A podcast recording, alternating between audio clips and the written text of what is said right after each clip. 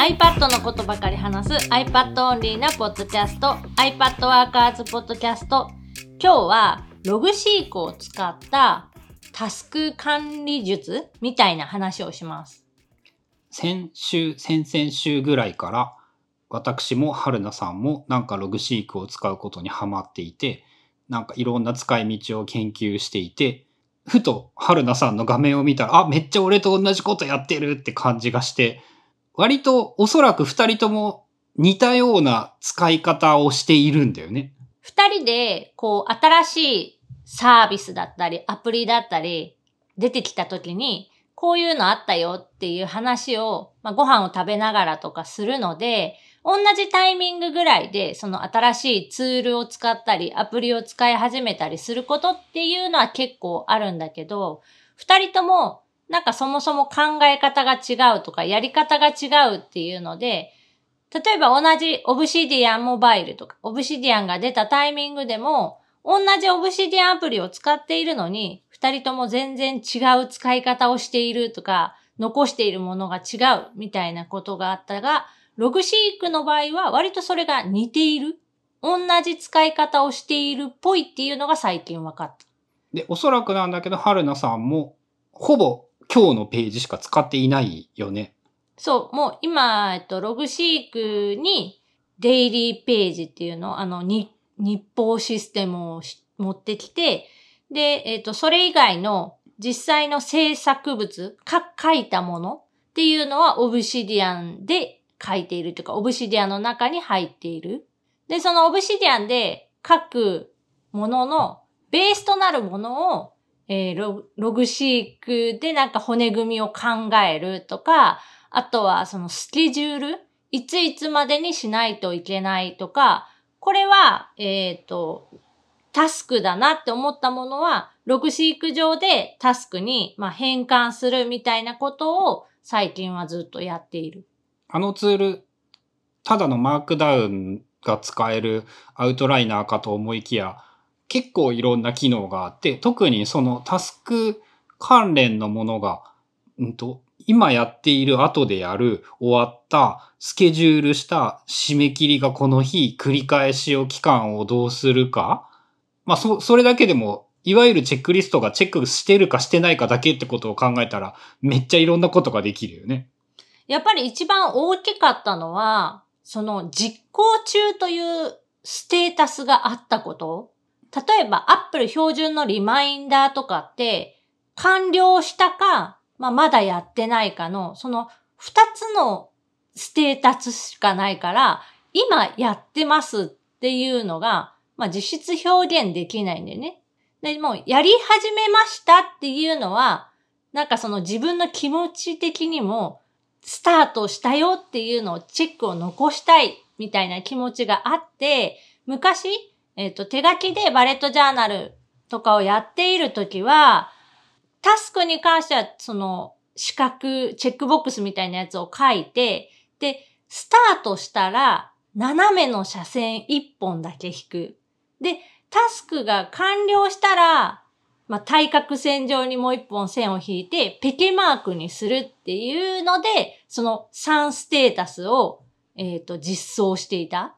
あれ確かバレットジャーナルの原本にも書いてあったやつじゃなかったっけ？いや、あれは、えっ、と、オリジナルのバレットジャーナルにはない。あ、違うやつか。なんかその手の本とかで読んだような気がして、まあ別に俺は特に欲しいとは思わなかったんだけど、あ、面白くわかりやすくシンプルでいい方法だなと思って、終わらなくても、その実行中にできたっていうのはさ、その自己達成感のためにさ、自分の結構重要なことだと思うし、その終わった場合にもう一回線を入れられるっていう2アクションつけられるのは、そのやる気の維持とかにも結構効果が高い方法だよね。で、えっ、と、まあ、手書きのバレットジャーナルとかやってた時も、その1日で終わるとは限らなくて、こう何日も持ち越す場合とかが余裕である。で、さらにその持ち越しに関しても、全く手をつけていない状態のタスクで持ち越す場合と、ちょっとはやってる。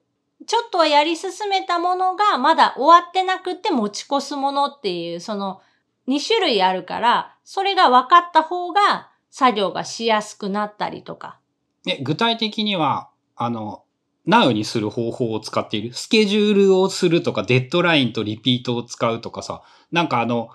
技がいっぱいあって、その、どの方法がベストかってすげえ難しい気がするんだけど。えっと、毎日目にしたいものっていうのは、リピートタスクみたいなやつで、1日ごとのリピートにしている。そうすると、ログシークの機能で、今日のページを開いたときに、えっと、今日にスケジュールされているものと Now になっているものが標準でその今日の一番下のところに出てくるんだよね。で、それをうまく使ってあげると、そのリピートだったり、今日のスケジュールだったりっていうものは、あ、これやらないとなっていうのが確認しやすい。で、そうじゃなくって、まあ、いつかやらないといけないけど、えっ、と、特に今日明日にやらないといけないわけではないものみたいなものは、to do のチェックボックスだけをつけた状態で、まあ、クエリを使って、まだ未完了のその to do を、えー表示するっていう風なのをログシーク上に入れている。それもあの、ログシークの実は高度な機能で検索結果をアウトラインの中に埋め込むことができて、to do になっているものとか、to do かつ未完了のものとか、この期間中の未完了のものとか、この期間中の完了したものとか、あの、まあ、どんどん複雑になっていくから、あんまり凝ったことをやらない方がいいんだけれども、結構やれるんだよね。で、そういう意味でも、すごくまあ使いやすいなと思っていて、で、特に、えっと、iPad でも、普通にログシークって使いやすくって、なぜかというと、その、メニューボタンみたいなものが下についているから、そこからコマンドが呼び出せる。あの、二重括弧じゃないや、スラッシュを打つとできるってやつやね。そう、今流行りのスラッシュコマンドって言われるようなやつで、まあ、 Notion とか、えっ、と、クラフトとかにも使われているもので、キーボードで、まあ、スラッシュって打つと、そこから呼び出せるメニューみたいなのがずらずらずらってこう出てくる。で、キーボードをつけてない iPad でも、それが簡単に出せるように、なんか下の方に出てくるメニューボタンの中に、あの、Mac のコマンドキーについているマーク、シャープがくっついたみたいな。あの、扇風機みたいな、よ、四つ羽の扇風機みたいなやつでしょ？あのマークのところを押すと、そのコマンドが呼び出せるようになって、そこから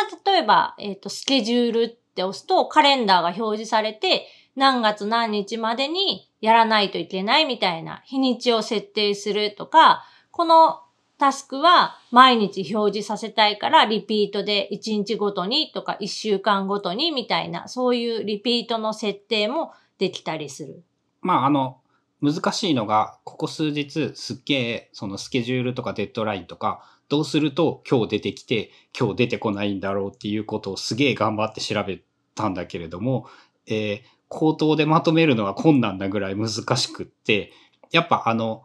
頼り切らないやり方の方がいいよね。なんかその、忘れてはいけないことを書くんじゃなくって、毎日やりたいことを書くという意識にしておかないと、その、特に量が増えればどうせ見落としてしまうんだから、その、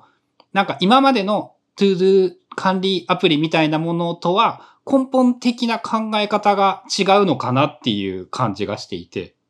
そう、そこが今自分がログシークを使っていて一番あの、いいところだなと思っていて、例えば Apple 標準のリマインダーアプリって、まあ、どっかからそのウェブページを追加するとか、えっ、と、Apple Watch を使って音声だけでその項目を追加するとかっていうようなことに関しては、すっごく便利なんだけど、それって、その忘れちゃいけない、まあ、通知を出すとか、リマインダーアプリを開いて確認をするっていう意味ではいいんだけど、そこから先の話？じゃあそれをじゃあやろうって作業をスタートしようって思った時に、リマインダーアプリでは実質その作業自体はできない。まあ当たり前なんだけど、当たり前だね。別のアプリを開いて何かを始めるとか新規書類を作成するとかキーノートで資料を作成するみたいなことを、まあ、しないといけなかったのが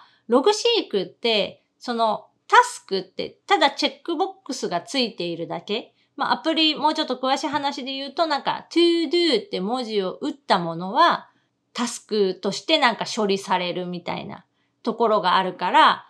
一日で、例えば思いついたことざーっとこうメモしたものからタスクに変換するのもすっごく簡単にできるし、で、さらに言うと、そのタスクの、まあ、下の階層っていうのかな？そこにメモを足しておけば、それが、なんていうの、もう、プロジェクト実行ファイルにもなるみたいな。わかる。あの、それが素晴らしいんだよね。その、スケジュールしておくと、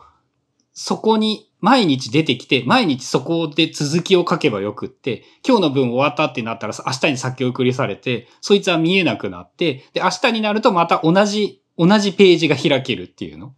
その、その仕組みが、えっ、ー、と、口頭だけで伝えるのは難しいんだけれども、その、テキストベースだとか、あと考えること、やることを結局メモしたり書いたりして仕事進めるんだったら、そこに書くのが一番いいやんっていうのがすごい当たり前だけど、やっぱそうなんだよね。で、このログシークってリンクネットワーク型のアウトライナーアプリなので、ログシーク内になんか別ページを作って、そのページにリンクをするっていうこともできるし、普通にマークダウンが機能するアウトライナーでもあるので、